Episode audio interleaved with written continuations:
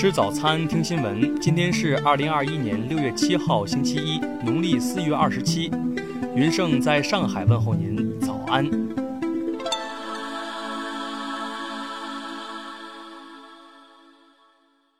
首先来关注头条消息。近日，很多网友反映收到自称是疫苗接种护士的短信，称你像极了我的初恋，试着交往下。公安部刑侦局发布提醒：打疫苗并不容易收获爱情，这是诈骗信息。等加了好友之后，就会诱导你填写银行卡、密码等信息进行诈骗活动。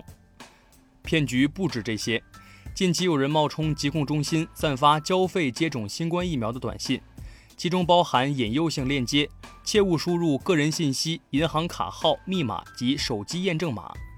公安部门还提醒。在社交群收到交费打疫苗信息，在未核实对方身份前，切忌转账。对所谓自称疫苗接种普查调查员的好友申请，切勿理睬。听新闻早餐知天下大事，下面来关注国内新闻。财政部等四部门联合发布通知，决定将国有土地使用权出让收入、矿产资源专项收入、海域使用金。无居民海岛使用金四项政府非税收入统一规划税务部门征收。南昌市公安局发布，接到报警称江西专升本考试疑似发生组织作弊事件，目前主要嫌疑人已被控制。广州市疫情防控新闻发布会通报，截至五号二十四时，全市累计核酸采样一千六百万份，发现阳性三十三人。广州市昨天发布，要求市民群众非必要不离开广州，不出省。确需离开的，自今天起需持有四十八小时内核酸检测阴性证明。六号是全国爱眼日，调查结果显示，中国近视患者人数达六亿，青少年近视率超过百分之五十，居世界第一。五号，黑龙江一煤矿发生煤与瓦斯突出事故。八名失联人员全部幸存，昨天已经平安升井。河南鹤壁煤矿发生事故，目前已造成四人死亡、四人失联，事故救援工作正在加紧进行。昨天，两万余尾濒危和土著鱼苗从武汉放流入长江，其中包括国家一级保护动物中华鲟和长江鲟，它们被现场植入跟踪信标，并登记专属码，用于后续监测。下面来关注国际新闻。据美媒报道，美国总统拜登即将陆续提名大使，驻中国、日本、以色列、印度和几个欧洲国家的大使将在首批名单中。尼古拉斯·伯恩斯预计将担任驻华大使。韩国总统文在寅作为嘉宾出席七国集团峰会，日本政府基本决定不事先安排举行日韩首脑会谈。分析认为，这是两国关系趋冷的体现。俄罗斯国防部表示，将在新地岛群岛进行非核试验，以确认国家核武库的可靠性。在一九五四年到一九九零年期间，新地岛曾进行了一百三十二次核试验。当地时间五号，美国加利福尼亚州与墨西哥边境地区记录到一百五十多起小型地震，其中最高震级为五点三级。美国一名联邦地区法官作出裁决，推翻了加利福尼亚州一部施行超过三十年的枪械管控法。这部法律禁止加州居民使用攻击性武器。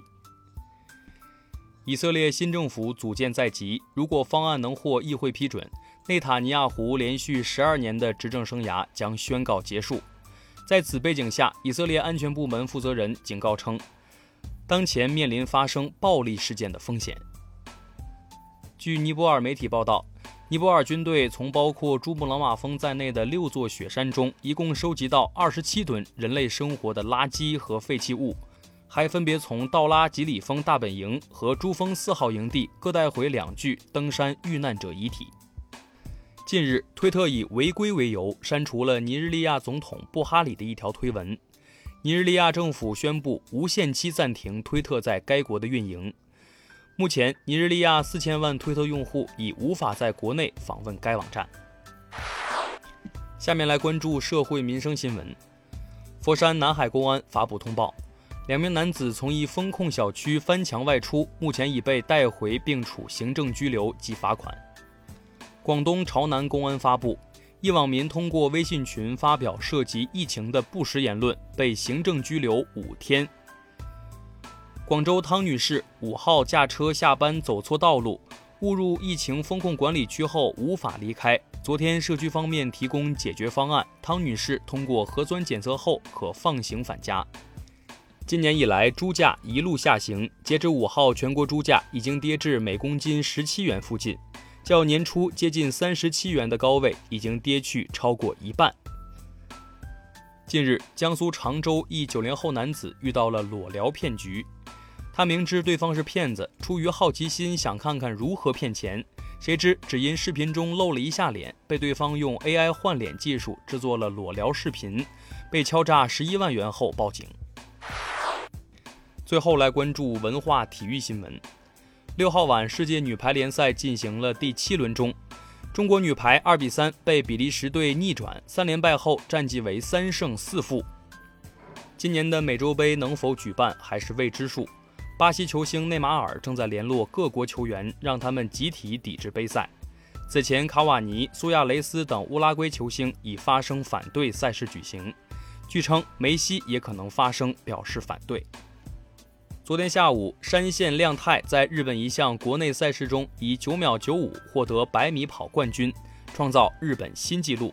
这一成绩为亚洲今年最佳，次于苏炳添和奥古诺德九秒九一的亚洲纪录，排名史上第三。F1 阿塞拜疆大奖赛昨天结束，红牛车手佩雷兹收获个人职业生涯第二个分站冠军。